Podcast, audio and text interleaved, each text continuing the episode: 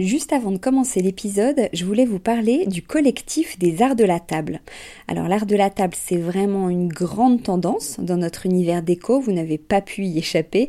Toutes ces jolies tables qu'on peut voir en photo sur Instagram ou dans les magazines, qui nous inspirent, qu'on a envie de reproduire quand on reçoit, ou même au quotidien. Tous ces chefs et ces restaurants qui font attention autant au contenu qu'au contenant, et toute cette jolie vaisselle qu'on peut voir dans les boutiques, eh bien c'est tout ça que défend le collectif des arts de la table, qui a pour ambition donc de promouvoir et de valoriser la filière française des arts de la table. Grandes marques, créateurs indépendants, artisans et détaillants passionnés, ils sont tous unis d'une même voix pour faire rayonner leur savoir-faire et leurs produits mais aussi pour vous inspirer. Tous les mois, le collectif des arts de la table vous propose une nouvelle tendance qui vous donne plein d'idées sur les matières, les couleurs et les formes du moment, et bien sûr une sélection de produits de marque française que vous pouvez donc retrouver sur leur site lesartsdelatable.fr ou sur leur compte Instagram lesartsdelatable. Allez, place à l'épisode maintenant.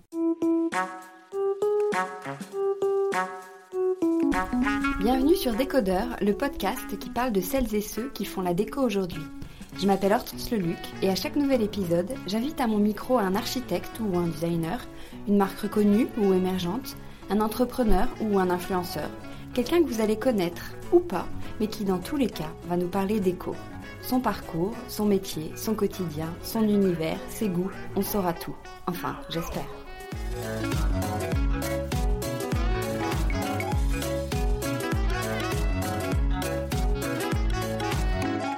Aujourd'hui, je reçois Alix des Rénis qui a changé de vie pour devenir modeleuse et créatrice de sa propre marque d'objets en porcelaine de Limoges. Ses créations immaculées sont d'un raffinement et d'une élégance toute particulière. Vaisselle, luminaires, accessoires déco, chaque pièce, chaque forme, chaque moule est minutieusement imaginée par Alix dans son atelier, puis coulée en porcelaine dans une manufacture de Limoges et dire qu'il y a 12 ans, elle était encore clerc de notaire et qu'aujourd'hui, elle propose 500 références dans 50 points de vente et deux boutiques. Une belle histoire comme j'aime les raconter chez Décodeur. Bonjour Alix. Bonjour Hortense.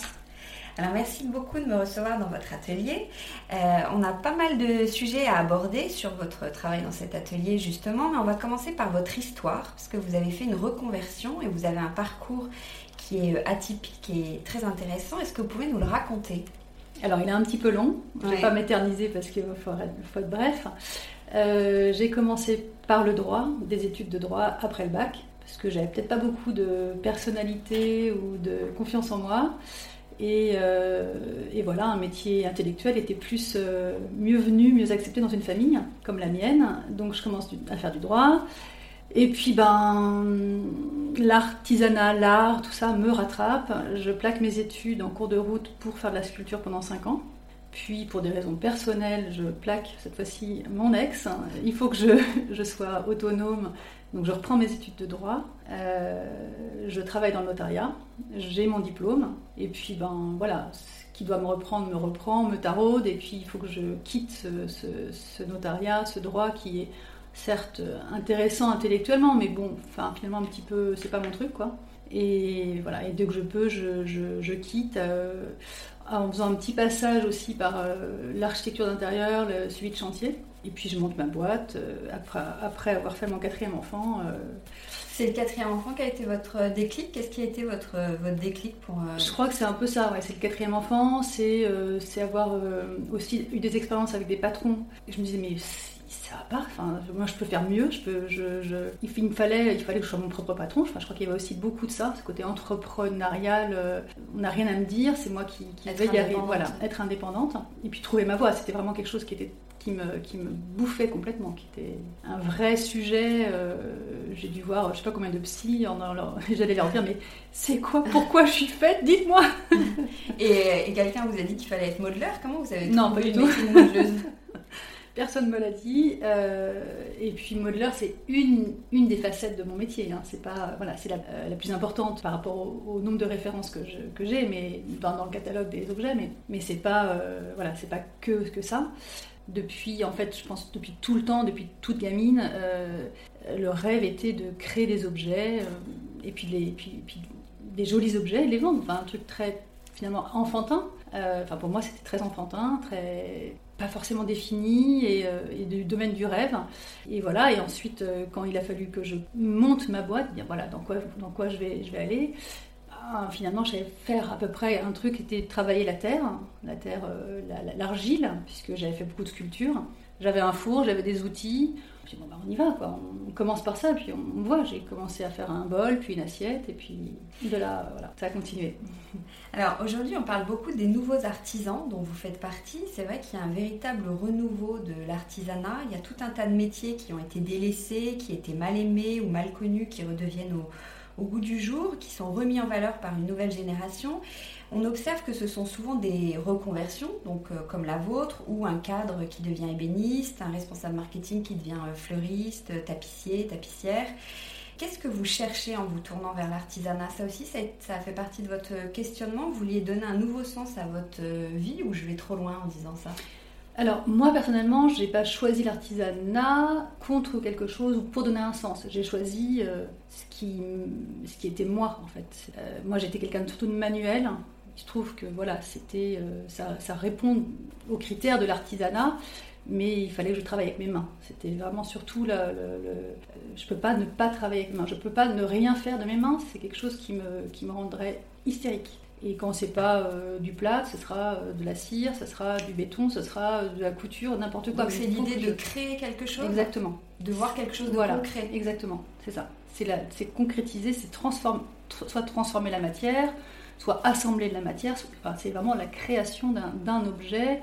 Euh, oui, en général, c'est des objets, petits, gros, voilà, mais c'est ça. C'est vraiment la création et ça passe par la main. Alors oui, il y a une partie intellectuelle, évidemment, et c'est là où l'artisanat ne peut pas être déconnecté de, la tête. Et un bon artisan, c'est quelqu'un qui pense, c'est quelqu'un qui pense avec ses mains, mais c'est surtout quelqu'un qui pense. Mais, euh, mais en tout cas, il fallait que les deux soient reliés pour moi, c'était inévitable. Il y a 15-20 ans, c'était presque un peu euh, honteux, entre guillemets, d'avoir un métier euh, mm. artisanal, un métier manuel. Aujourd'hui, tout le monde trouve ça euh, cool, c'est même un peu branché d'être en rupture et la société admire de nouveau ces, ces, métiers. Mais vous, il y a 10 ans, comment vous avez vécu ça? Il fallait quand même oser se, se lancer. Comment vous avez assumé cette reconversion? Ah ben, déjà, je crois que j'avais la rage de prouver que, que ben, on pouvait y arriver autrement que par euh, des métiers intellectuels du tertiaire classique. Mais y arriver, s'épanouir ou gagner de l'argent? Bah en fait, euh, gagner de l'argent parce que malheureusement, pour montrer à quelqu'un qu'on y arrive, ça passe par ça aussi. Ça passe par euh, gagner de l'argent. Enfin malheureusement, c'est pas grave, hein, c'est comme ça. Voilà, donc il fallait que je déjà j'ai beaucoup beaucoup beaucoup travaillé. c'est je pense dans n'importe quelle entreprise, voilà, quand on change de voie ou quand on monte sa boîte, on travaille énormément.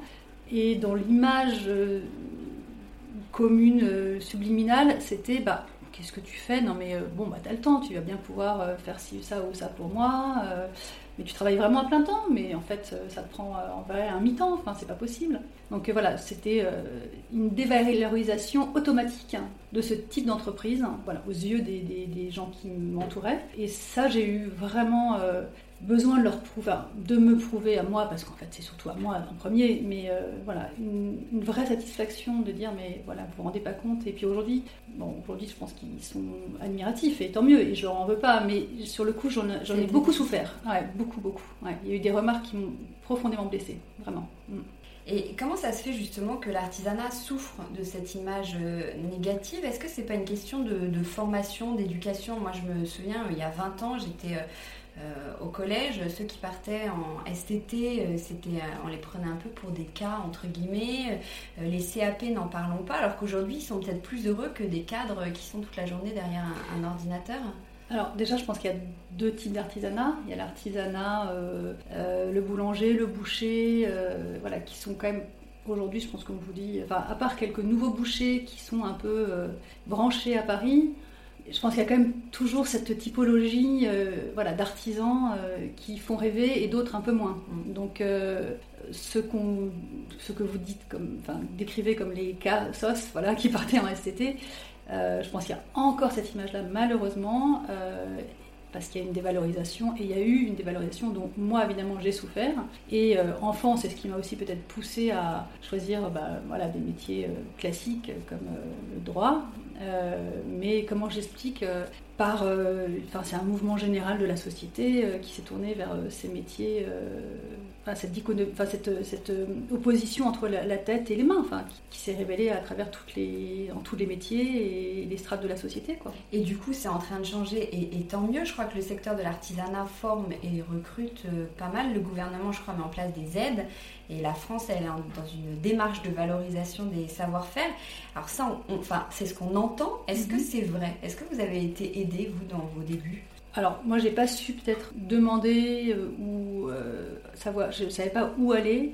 Donc euh, j'ai eu un peu d'aide par un, organisme qui s'appelle Atelier d'art de France, mais qui est un artisanat d'art. Donc c'est pas vraiment l'artisanat au sens, enfin l'artisanat c'est tellement vaste en fait, c'est assez compliqué. j'ai eu un petit peu d'aide également par la Chambre des métiers quand même.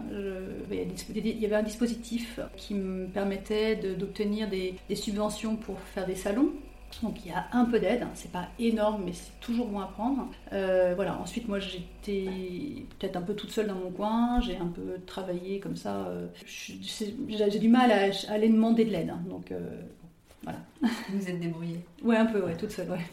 Et en étant artisan en 2019, donc vous, conservez la, tradition, mais vous vivez tout de même avec votre époque. Qu'est-ce que vous avez apporté de nouveau? Est-ce que vous avez cette sensation de bousculer quand même un peu les, les codes, c'est-à-dire que le travail à la main de la porcelaine de Limoges, c'est ancestral, mais vous, vous avez forcément apporté quelque chose de, nouveau? Je suis, j'ai rien apporté de nouveau en termes de technique parce que mes techniques sont tout à fait basiques, voire même un peu anciennes. Je travaille pas du tout la porcelaine comme il la travaille à Limoges aujourd'hui, mais plutôt comme il la travaillait il y a 50 ou 60 même 100 ans. J'utilise pas les presses, j'utilise pas les calibreuses, enfin tous ces outils euh, qui ont révolutionné les cadences de production, je les utilise pas du tout. Et ensuite, là où je suis aussi différent, enfin mon travail est différent de ce qui se, de ce qui se fait là-bas, c'est que j'aime les choses irrégulières, alors qu'à Limoges, euh, leur œil est devenu euh, d'une d'une perfection, enfin d'une exigence sur la perfection et la ligne qui n'est pas du tout la mienne. Et au début, ils m'ont pas très bien accueilli. Euh, ils comprenaient pas du tout toutes ces pièces tordues. Euh, Aujourd'hui, bah voilà, ils sont contents que ça marche. C'est pas du tout ce qui se fait à Limoges, pas du tout. Parce que c'est pour ça, comme on parle de nouveaux artisans, je cherche à savoir qu'est-ce qui est nouveau. Bah, nouveau, je pense que c'est cette démarche déjà de retour vers le, le savoir-faire. Nouveau parce que c'est une typologie d'artisan, c'est pas l'artisanat. Oui, c'est ce que vous dites, voilà, pas le boucher du coin. Non, c'est ça. Voilà, c'est en ce sens-là où. Euh, euh, et puis c'est toutes ces, toutes ces reconversions aussi, beaucoup de reconversions. Et peut-être aussi dans la nouveauté, cette réflexion qui précède euh, l'engagement, alors que avant c'était subi peut-être par tous ces cas de STT dont vous parliez. Aujourd'hui, il y a un engagement, il y a une réflexion, et là, en ce sens-là, c'est nouveau, oui. Pourquoi vous avez choisi la porcelaine euh, et pas un autre euh, matériau? Elle a des avantages euh, particuliers? Elle a que des désavantages. Techniquement parlant, c'est un enfer. elle est extrêmement exigeante. en fait, je l'ai choisie parce qu'elle est, elle est très noble, elle est très belle, elle est très, elle est transparente, elle est très exigeante et j'aime, j'adore cette exigence en fait. Je trouve que c'est très challengeant, c'est très contraignant enfin, et, et challengeant de par sa, sa technicité et, euh, et, sa solidité. Enfin voilà, elle, elle présente énormément d'avantages euh, dans son désavantage, dans tous ses inconvénients. Donc dès le début, vous êtes mis un challenge du coup, énorme, énorme. Surtout qu'au début, j'ai commencé à faire euh, de la faïence, qui est de l'argile des potiers, voilà. Et je trouvais que c'était aucun intérêt, trop, pas, enfin pas assez solide, pas assez, voilà. Mais j'avais déjà une vingtaine de références avec 20 moules. Et quand on sait que ben un moule, par exemple d'une tasse pour une pièce en faïence, si on coule dedans de la porcelaine, ça va donner un, coquetier. C'est-à-dire que ça réduit de 20%. Ah. Donc il a fallu refaire déjà une vingtaine de moules, ce qui est quand même au début quand on se lance, on se dit bon, allez on recommence. Donc on se remet à son ouvrage et on y retourne. Mais bon, voilà, c'était à ce moment-là. Sinon, euh, aujourd'hui, je pourrais plus refaire un, faire marche arrière. Là, c'est donc euh, voilà, dans la porcelaine, c'est extraordinaire. C'est un matériau incroyable. Mais c'est quoi la porcelaine?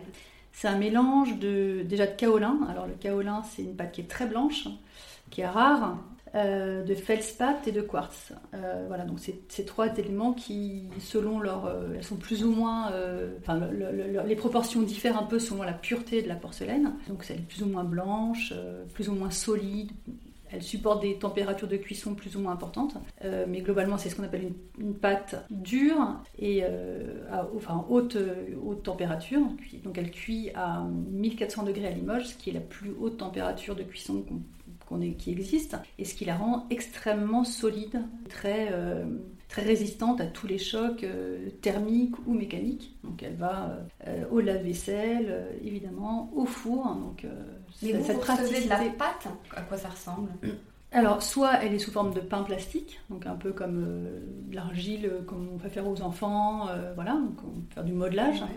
Soit elle est sous forme liquide, donc on la coule dans, dans des moules et on la, qu'on appelle de la barbotine, soit on peut la, la voir euh, sous forme de, de, de, poudre et elle est pressée, mais ça c'est vraiment pour des utilisations très précises, euh, plus euh, techniques et dans les usines. Voilà, principalement c'est liquide ou plastique. D'accord. Mm. Et c'est là, on entend beaucoup parler de la céramique actuellement, c'est très tendance. Quelle différence avec la porcelaine? La céramique c'est la famille hein, de différentes pâtes céramiques. Donc il y a, dans la céramique il y a la faïence et ensuite, il y a le grès et la porcelaine qui, eux, sont cuits à plus haute température. Voilà, la céramique, c'est un, c'est un, un, ensemble. C'est un ensemble de pâtes céramiques. C'est un ensemble de pâtes. Alors, quel est le procédé de création? Comment on crée une pièce en porcelaine? Quelqu'un de votre métier? Alors, il y a plusieurs manières de, la créer. Euh, soit on la tourne, il y a des gens qui peuvent la tourner, donc un peu comme un potier, mais euh, moi, c'est pas le cas, puisqu'il faut que ça soit reproduisible dans, dans une manufacture. Donc, je, donc il faut qu'ils aient des moules. Donc, en premier, on crée un modèle en plâtre. On le crée souvent au tour à plâtre. Donc ça, il a fallu apprendre aussi à tourner le plâtre. Donc c'est un peu, c'est par retrait de matière, un peu comme quand on tourne le bois. Donc on tourne le plâtre, on, choisit une forme, on, décide de la forme. De cette forme-là, ensuite, on peut soit la graver, soit euh, en, créer une autre parce qu'il faut un pied, par exemple, à un vase. Donc on, réfléchit à cette forme-là. Et cette forme qu'on a créée, donc qui est une forme positive, on va faire un moule, toujours en plâtre. Selon la complexité de la pièce, le moule peut avoir une, deux, trois, quatre parties, et même plus. On peut utiliser dedans des... Pour faire ces moules, on peut utiliser aussi des, matériaux composites qui sont des élastomères qui vont faciliter la reproduction des moules euh, et, des, pièces. Et voilà, une fois qu'on a le moule euh, et la matrice, qui est l'outillage de base pour la production des pièces, on peut, euh, on peut produire des, pièces dans les moules. Et donc la production se fait à Limoges. Vous envoyez ensuite voilà, le moule. Exactement. Nous ici à Paris, on fait la partie modelage, donc modelage, donc création du moule, donc modèle, moule et également la matrice qui permet la reproduction des moules. Et ensuite, tout ça, on l'envoie à Limoges. Et à Limoges, ils font quoi du coup? À Limoges, ils produisent. Ils produisent les pièces. Mais alors la production, c'est-à-dire ils... ils... coulent, pardon, ils coulent dans les moules. Ils coulent, euh, voilà, ils coulent la barbotine de porcelaine, puis ils démoulent, puis ils, euh, ils, cuisent une première fois, puis ils émaillent, puis ils posent éventuellement un décor, donc une troisième cuisson. Euh, voilà. Et puis ils nous renvoient les pièces ou ils les envoient à nos points de vente. Ben voilà, comment vous contrôlez vous la qualité? Comment vous êtes sûr que les pièces ils sont formées pour euh, Alors, euh, ça fait quand même 8, 8 ans que je travaille avec eux. On s'est mis d'accord sur un taux de rebut parce qu'en fait, comme elle est exigeante, elle, s'abîme souvent à la cuisson plus que notre pâte céramique. Traditionnellement à Limoges, on a un taux de rebut, voilà, avec lequel on s'entend avec les manufactures et on se dit bah voilà, il y a tant de pièces premier choix, tant de pièces second choix qui sortent globalement d'un four. Et euh, bah, ils connaissent, voilà, à la longue, ils, connaissent mes exigences. Place, vous, non, non, non, non, non, non, je, non, pas du tout. Combien de temps il faut pour faire une pièce du, du, dessin de votre idée à la mise en vente? Bah, Je dirais un an. Ah oui. Mais c'est pas si long en fait. Le temps qu'on passe, enfin, c'est un temps normal de développement. Non, non, c'est pas, pas si long. Ça, ça, paraît long à chaque fois, mais non. il faut un an, il faut un an. Mais c'est un travail qui est très minutieux, il faut quand même un peu des doigts de fait. On vous a appris les gestes, vous avez mis longtemps à les maîtriser, ces gestes? Euh, ben, À la fois toute une vie, euh, parce que j'ai toujours travaillé avec mes mains, donc euh, que ce soit pour ça ou pour autre chose. et en même temps, alors si on, si on parle de, formation pure de modelage, j'ai fait deux fois, deux, fois une semaine. Donc une fois pour, pour apprendre à faire un, moule, et ensuite une autre semaine pour apprendre à tourner le plâtre. Mais c'est tout, donc vous êtes vraiment autodidacte. Ouais, je suis autodidacte. Ensuite, j'ai eu une prof exceptionnelle qui m'a beaucoup, beaucoup, beaucoup, beaucoup donné en ce, peu dans ce tout petit laps de temps. Et puis sinon, bah, ensuite, on, on apprend sur le terrain, mais comme pas mal de trucs. Est-ce que vous regrettez de ne pas avoir fait d'école d'art ou autre? Est-ce que ça vous a manqué? Ça m'a beaucoup, beaucoup manqué pendant des années, mais avant que je choisisse mon métier.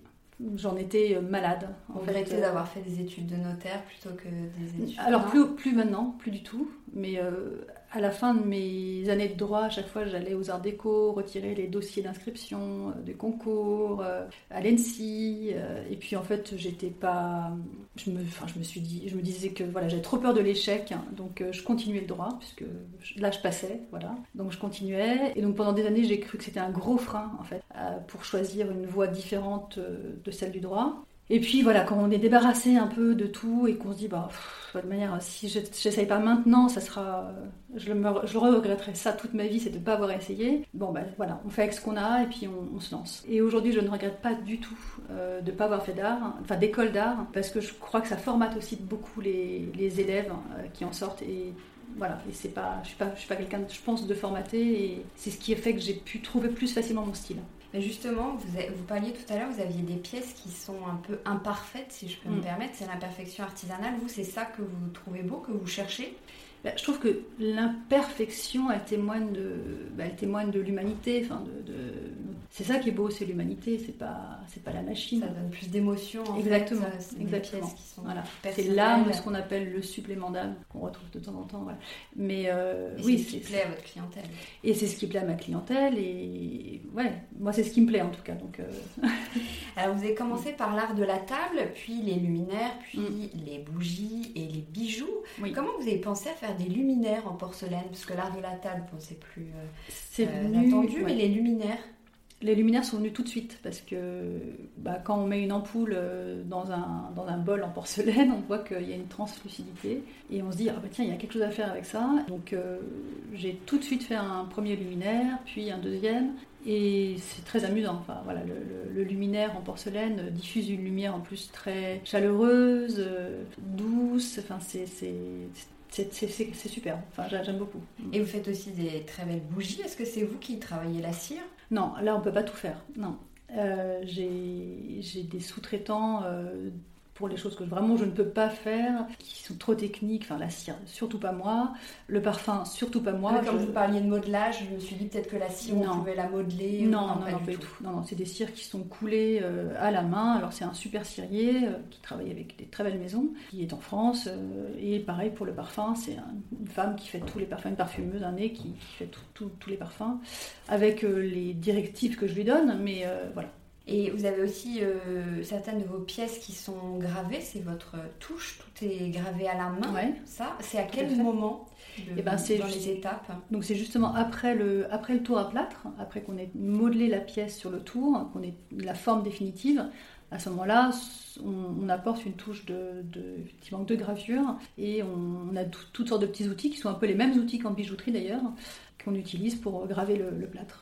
Et vous avez un service de personnalisation aussi Il y a des, On peut personnaliser à leur fin. Ça aussi, ça se fait ici ou ça se fait à Limoges? Alors, ici à Paris et à Limoges selon les, volumes.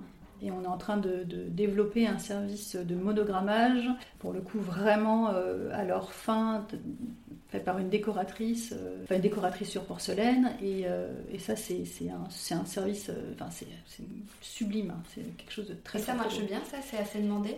Alors, on vient de le lancer et ça marche très très très bien. Et je crois que ça va dans le même sens que le retour vers euh, l'artisanat, le fait main. Les gens ont besoin de, de, s'approprier ces objets qui, sont, euh, qui ont été faits complètement à la main avec une qualité d'exécution de, euh, qu'on trouve plus quoi.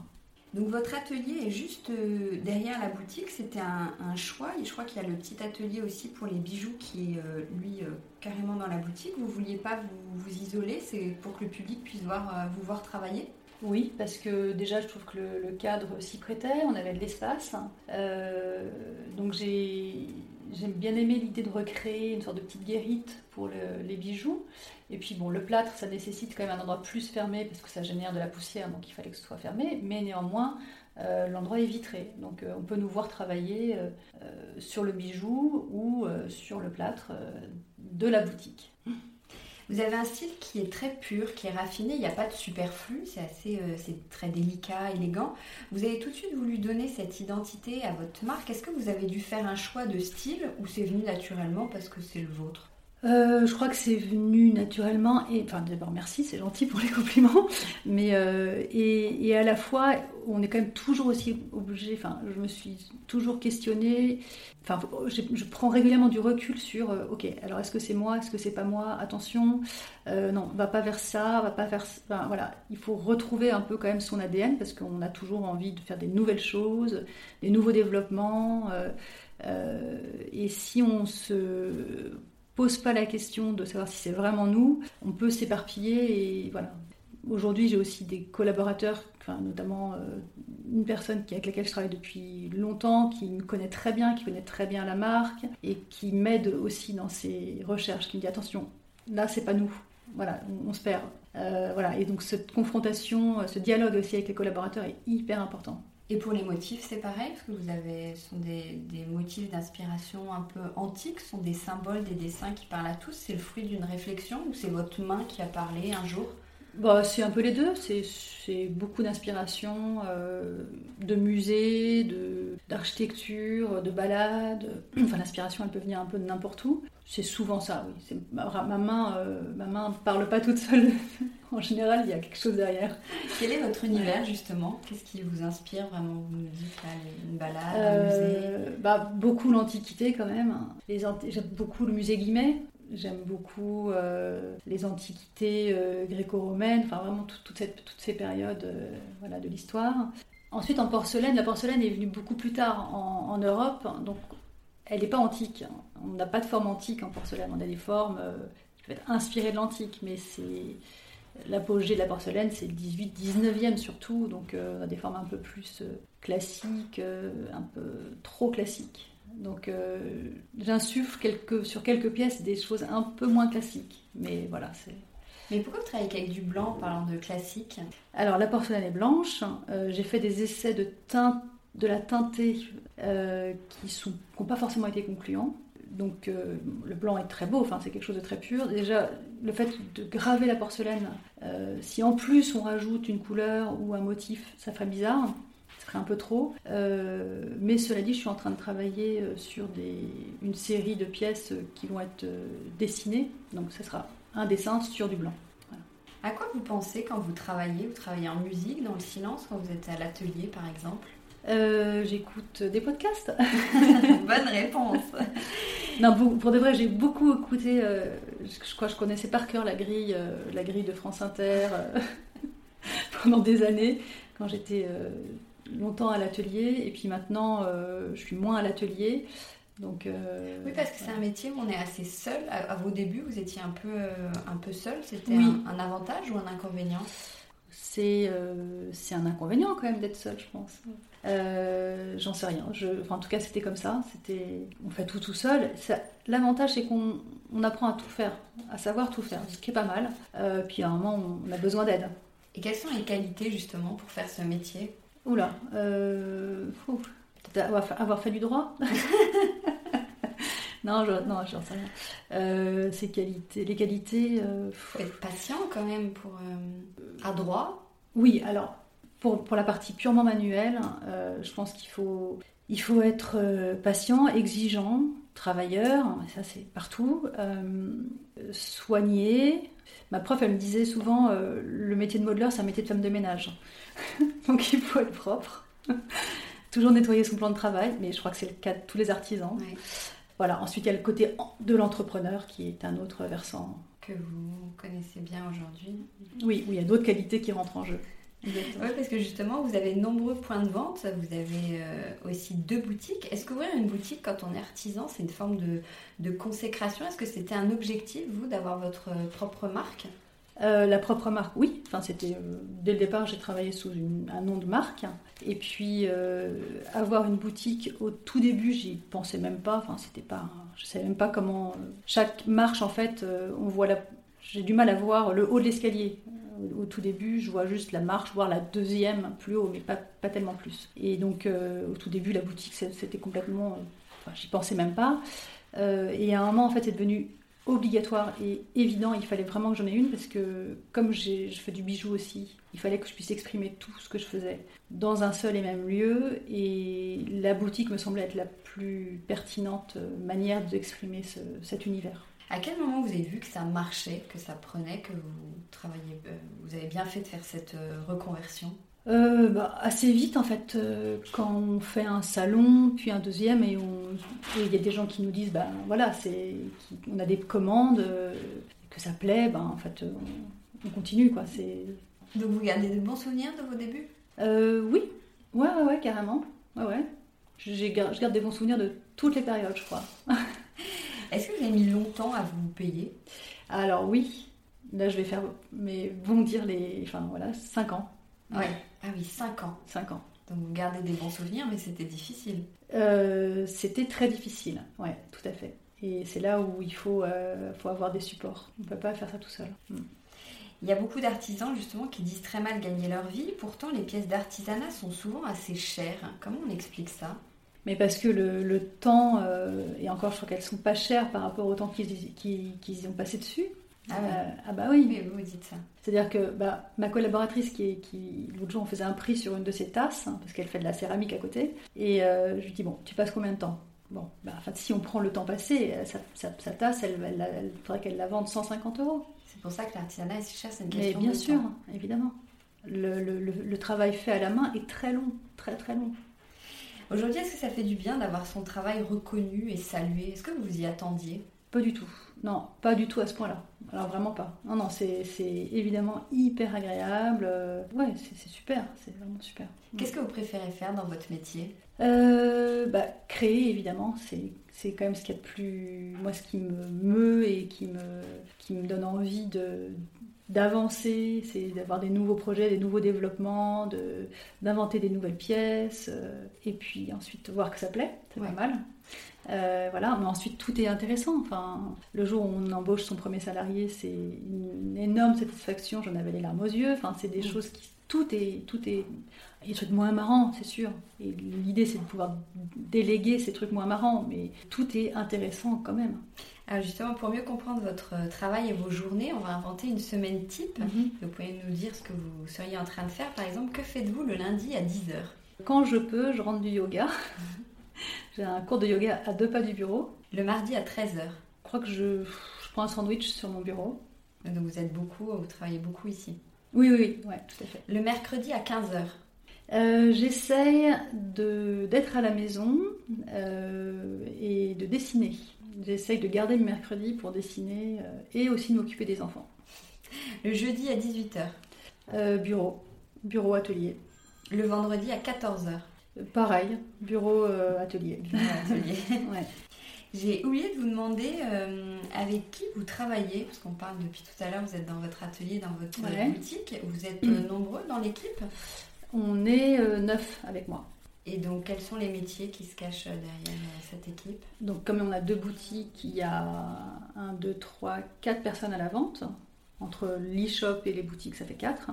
Il y a une personne à la commercialisation, enfin, commercialisation de, euh, partie wholesale, donc tous les revendeurs.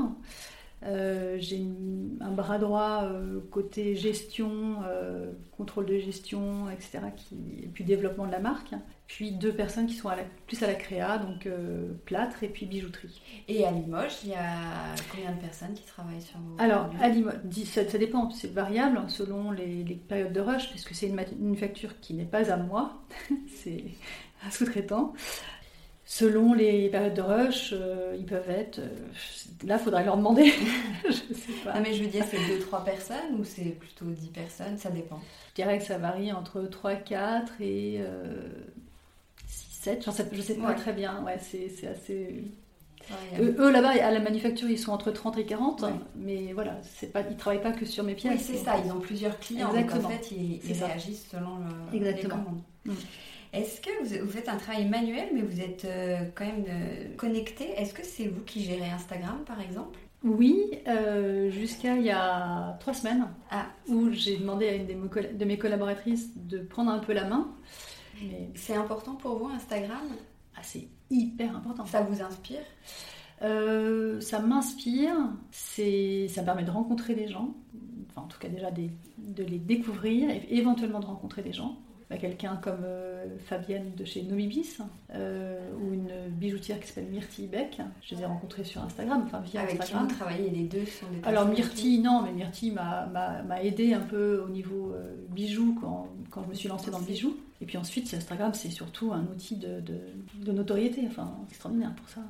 Côté déco, quel est votre style déco? Qu'est-ce que vous aimez? Ben, je vais pas vous dire euh, du contemporain, ultra design. Donc voilà, hein, plutôt ce qu'on trouve dans les brocantes, euh, des vieilleries, quoi. Plutôt classique. Ouais, plutôt classique. ouais. Et c'est c'est comment chez vous du coup? Alors, euh, c'est dans une ancienne usine, donc euh, moderne, avec des vieux meubles. Donc, je rêve d'un appartement ou une maison ancienne.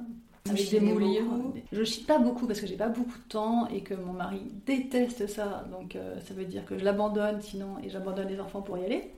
Mais euh, Donc vous achetez où vos vieux meubles? Bah, enfin, si, si, je chine, c'est un peu du bon coin, un peu des puces, euh, et puis on a récupéré pas mal de vieux meubles de famille, donc euh, on a déjà une bonne base. Est-ce que vous avez une pièce préférée chez vous, un endroit qui vous ressemble particulièrement et dans lequel vous vous sentez bien? Bah là, je viens de refaire ma salle de bain, elle est trop belle. Et comment?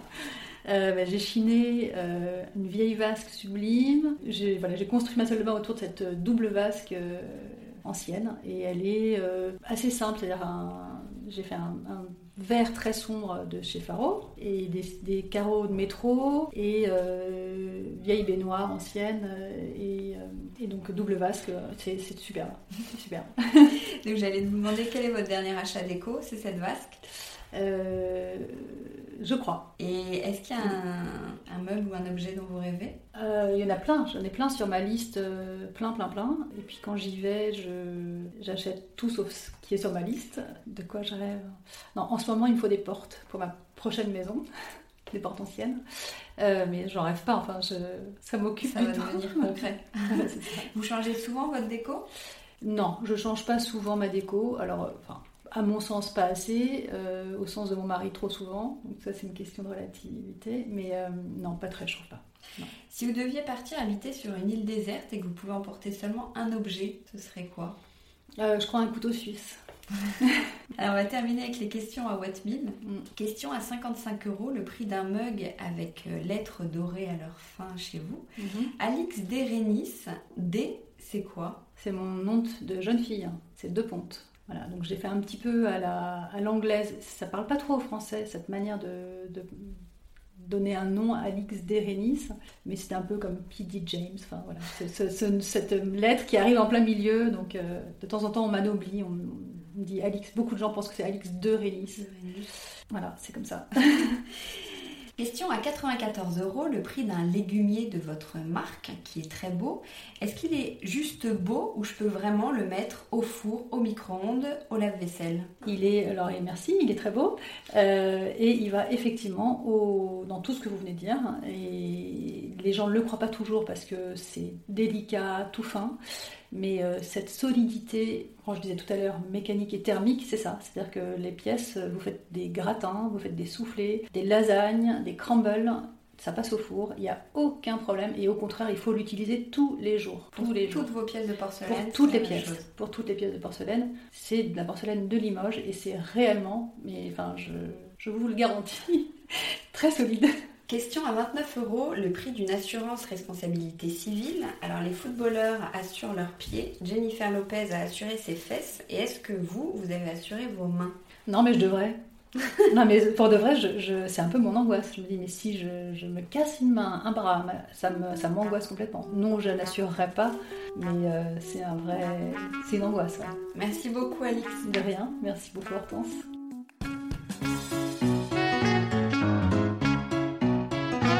Décodeur, c'est terminé pour aujourd'hui. Merci pour votre écoute. J'espère que cet épisode vous a plu.